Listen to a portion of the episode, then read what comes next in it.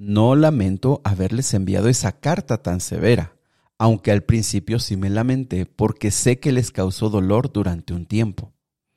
¿Te gustaría saber a qué carta se refiere Pablo? ¿Te gustaría saber por qué dice que les causó dolor a los de Corinto? Pero sobre todo, ¿te gustaría saber cuál fue la reacción de la iglesia ante esa carta? Bueno, quédate con nosotros y estudiemos juntos 2 de Corintios capítulo 7.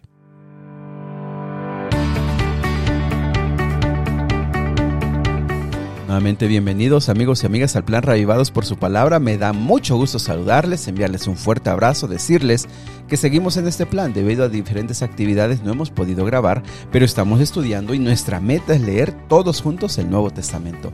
Así que te invito para que tú también lo hagas, no te desanimes y sigas adelante. Muy bien, vamos a la Biblia. Segunda de Corintios capítulo número 7.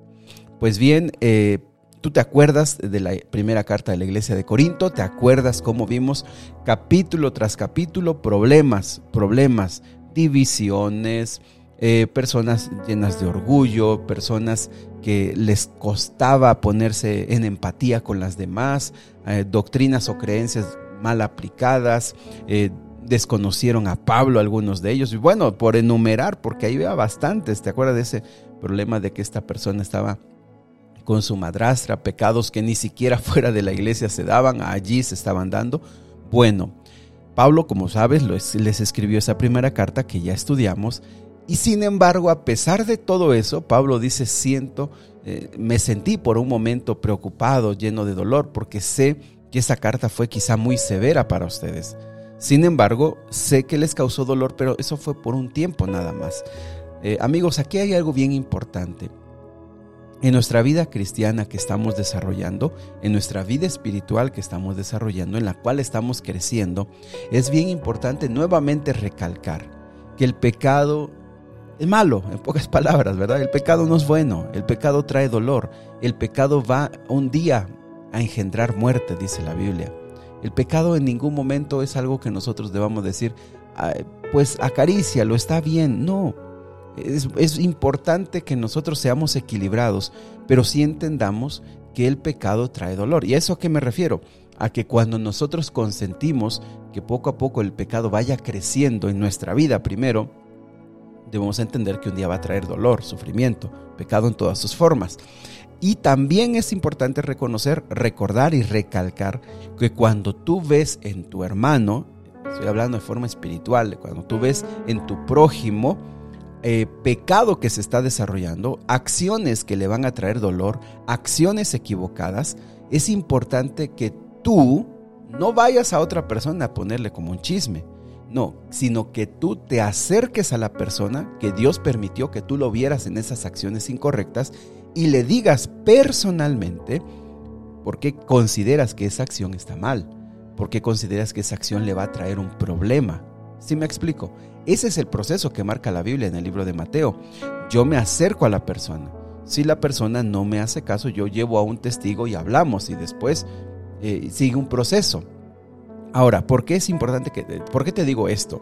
Porque Pablo no se cayó eh, los errores que ellos estaban pasando. Al contrario, como ya lo leímos en toda la primera carta de Corintios, les dijo, este, este, este, este, este, y este es el error. Lo marcó. Y es importante decirlo ahora, porque en este tiempo, amigos, es que nadie le gusta que le digan eh, lo mal que está, a, nadie le gusta que se metan en su vida y por supuesto a nadie le gusta ahora en este tiempo, la gente dice, mira, cada quien su vida, cada quien haga lo que quiera. Y sin embargo, a pesar de todas esas creencias populares, nosotros como cristianos debemos seguir viendo la Biblia y la Biblia dice, si tu hermano está pecando, ve y dile. ¿Por qué? Porque amigos, nosotros entendemos que el, pecado va a traer dolor. El mundo no lo ve así. El mundo no lo ve así. El mundo para muchas cosas que nosotros eh, entendemos según la Biblia, entendemos que están mal y que va a traer pecado, el, mundo no lo ve así. Pero tú que ahora tienes otra visión espiritual de las cosas, sabes que no solamente le va a traer dolor a este mundo, para este mundo, le va a traer la perdición eterna. Entonces, es importante recalcar eso. ¿Por qué? Porque Pablo se sintió mal.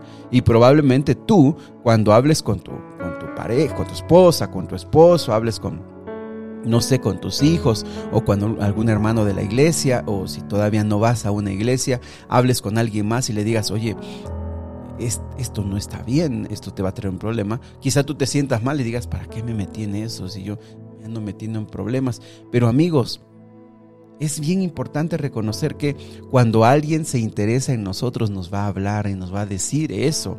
Por supuesto, cuenta mucho cómo se lo dices, ¿verdad? Claro que eso cuenta, cómo se lo dices y cómo tratas el tema. Pero es importante decirlo, es importante. ¿Por qué? Porque si tú no lo dices, la persona va a caer en una situación. Claro, ella va a tener la decisión de saber qué hacer y qué, qué decidir conforme lo que tú le digas pero puedes evitar un mal mayor y eso quédatelo bien grabado. Muy bien, ahora ve lo que es el versículo 9. Ahora me alegro de haberla enviado, no porque los haya lastimado, sino porque el dolor hizo que se arrepintieran y cambiaran su conducta. Ojo aquí.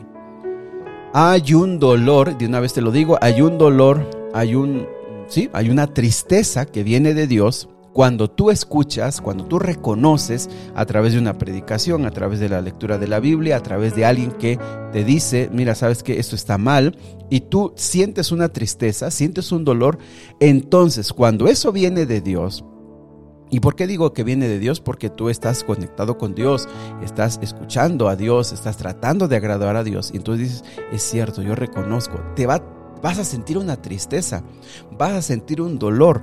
Si ese dolor y esa tristeza viene de Dios, ¿sabes qué va a pasar? Mira lo que dice el versículo 9. ¿Qué es lo que va a pasar?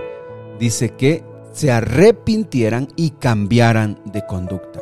Y básicamente, amigos, esta es, estas dos palabras son algo que nos habla de cerca de cómo es la reacción de una persona espiritual ante un llamado de atención.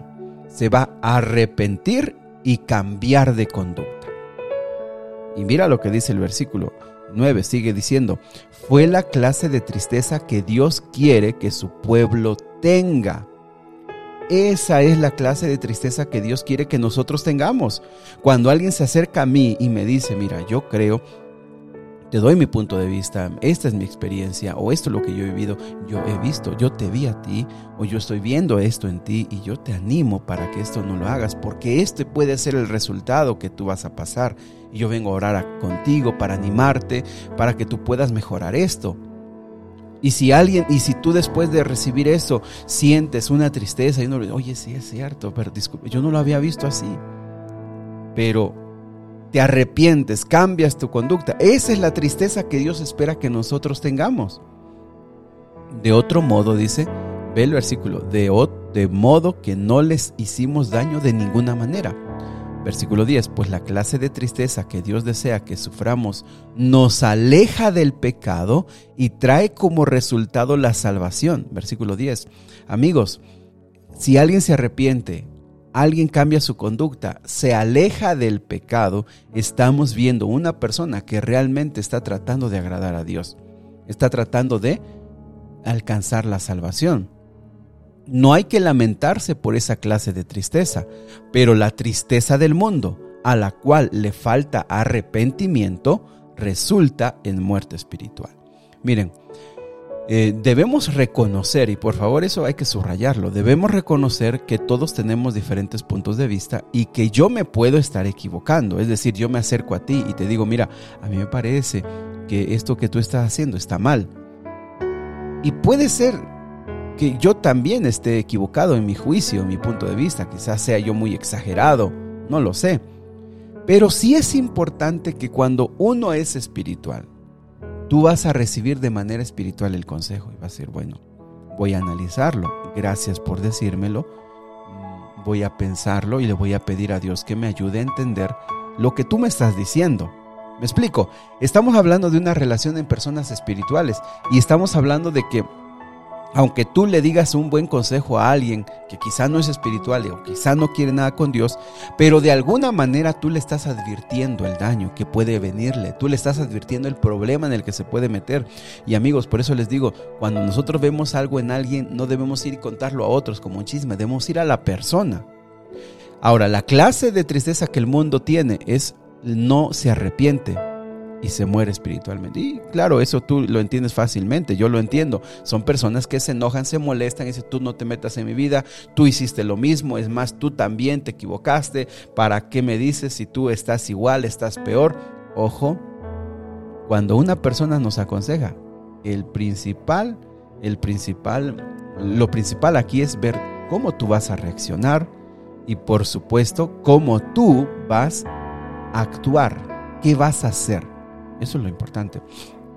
Versículo 11, tan solo miren lo que produjo en ustedes, esa tristeza que proviene de Dios.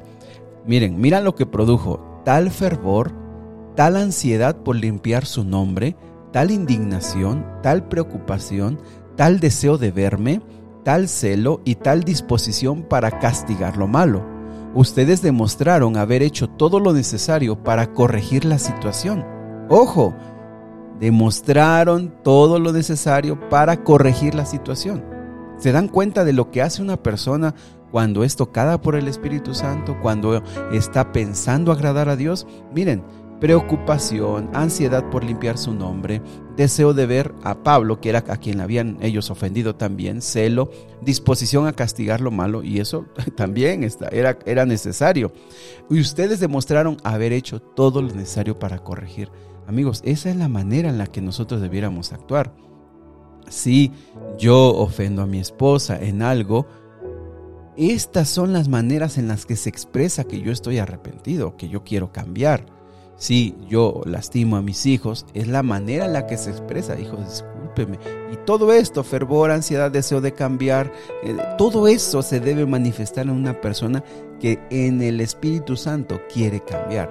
Por eso, amigos, es bien importante que para sanar las relaciones matrimoniales, para sanar a la familia, para sanar a los amigos, para sanar toda clase de relaciones, que es el Espíritu Santo, porque Él es el que produce esto. Mi propósito entonces no fue escribir acerca de quién causó el daño o quién resultó dañado. Les escribí para que, a los ojos de Dios, pudiera comprobar por sí mismos que tan leales son a nosotros. Y esto nos ha alentado en gran manera. Apreciados amigos, sigamos orando para que Dios nos ayude cuando nos equivocamos a sentir esa tristeza que viene de, de Dios. y también para que en nuestra familia, en nuestro hogar, pueda haber esa tristeza cuando nos equivocamos. Si Dios pone esa tristeza en nosotros, amigos, los matrimonios sanan, las familias sanan, los amigos se reconcilian y por supuesto y sobre todo, y me parece también muy importante, nuestra conducta cambia porque Dios pone en nosotros ese deseo de ser transformados. Que Dios te bendiga y que si es necesario puedas sentir esa tristeza delante de Dios. Querido Padre, te pedimos que tú nos perdones nuestros pecados. Quizá nosotros hemos lastimado a nuestra familia, hemos lastimado a nuestros seres queridos y el orgullo, la obstinación no nos han dejado ver que somos seres duros, que somos seres eh, insensibles, que somos personas que no tenemos la capacidad de tener empatía. Sin embargo, al estudiar tu palabra, Señor, entendemos que hay esperanza para nosotros, para poder cambiar, para tener esta tristeza que viene de, ti y que de esa manera nosotros podamos darnos cuenta de lo que realmente hemos hecho por a las demás personas. Querido Padre, queremos pedirte que tú nos perdones también a nosotros y que a través de nuestra conducta, nuestras decisiones, podamos, podamos manifestarte que queremos ser diferentes. Te lo pedimos en el nombre de Jesús. Amén. Queridos amigos, que la tristeza que viene de Dios pueda ser una realidad en tu vida, en mi vida, y que podamos sanar las heridas que muchas veces llevan años allí en nuestro hogar, en nuestra familia. Les mando un fuerte abrazo. Si Dios lo permite, nos vemos.